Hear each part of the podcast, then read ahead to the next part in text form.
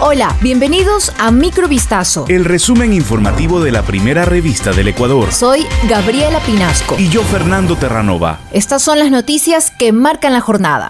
El abogado Eric Wilka, defensor del teniente Freddy Jara, reveló este viernes que la Fiscalía General del Estado alertó a Germán Cáceres, principal implicado en el femicidio de María Belén Bernal, para que éste se dé a la fuga. Según el jurista, la Fiscalía solicitó a un juez de garantías penales una orden de seguimiento y vigilancia contra Cáceres luego de que él saliera de la entidad aquel 13 de septiembre, cuando rindió su versión por ocho horas. Pero esta orden también habría sido notificada al correo electrónico del esposo de Bernal. Lo cual habría provocado que él sepa que lo están siguiendo y que lo iban a detener. Así emprendió la fuga hacia Colombia. Según Wilka, textualmente, ese es el verdadero motivo por el cual no tenemos ahora al responsable de un femicidio. Sobre Freddy Jara, director de la Escuela Superior de Policía subrogante, el abogado indicó que no cometió ninguna omisión y que fue incluido en las investigaciones por presiones del exministro Carrillo. La Fiscalía no se ha pronunciado sobre las acusaciones en su contra. Deficiencias en evaluaciones al personal, en la determinación de perfiles profesionales y procesos de admisión de nuevos funcionarios afectaron en la selección de trabajadores dentro del sector público entre 2011 y 2021. Un informe de la Contraloría General del Estado dejó en evidencia las falencias recurrentes en la gestión del talento humano en varias empresas estatales estratégicas. La principal deficiencia se observó en la planificación y diseño de instrumentos para la administración del talento humano. Las omisiones en la verificación de requisitos para ascensos, encargos y reclutamiento ocuparon el segundo lugar. Las fallas en el otorgamiento de nombramientos definitivos y el control de la asistencia fueron la tercera y cuarta falencia recurrentes respectivamente. Lea más sobre este informe en vistazo.com. Un nuevo atentado contra una instalación policial fue perpetrado la madrugada de este viernes 14 de octubre.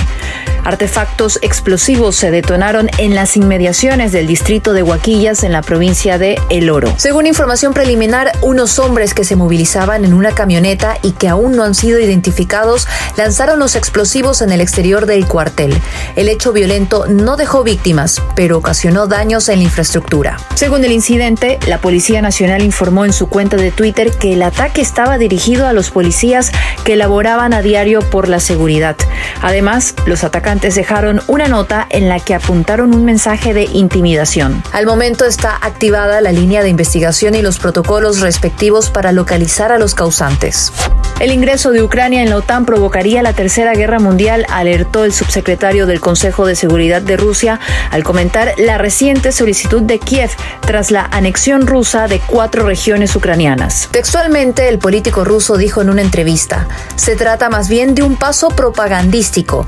Kiev comprende perfectamente que este paso significará una escalada garantizada hasta la Tercera Guerra Mundial. Según el funcionario, la intención era crear ruido en el espacio informativo y llamar una vez más la atención.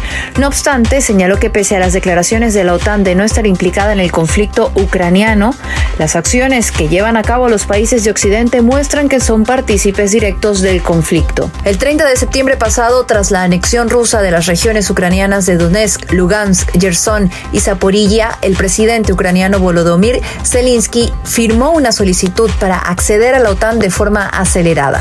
El actor británico Robbie Coltrane, conocido mundialmente por su papel del gigante afable Hagrid en las películas de la saga de Harry Potter, murió a los 72 años, según anunció su agente. Robbie Coltrane, cuyo nombre real era Anthony Robert Macmillan, falleció este viernes en un hospital de Escocia, según su agente Belinda Wright, que agradeció al centro los cuidados proporcionados a su cliente. El actor era adorado por niños y mayores de todo el mundo por su interpretación del personaje de Rubius Hagrid, medio gigante, medio humano, amable y algo torpe, que ayuda al joven brujo Harry Potter y a sus amigos en sus aventuras en la escuela de brujería Hogwarts. En realidad medía 1.86 metros, pero en las películas se aplicaban efectos para hacerlo parecer mucho más grande.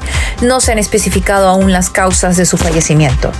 Esto fue Microvistazo. El resumen informativo de la primera revista del Ecuador. Volvemos mañana con más. Sigan pendientes a vistazo.com y a nuestras redes sociales.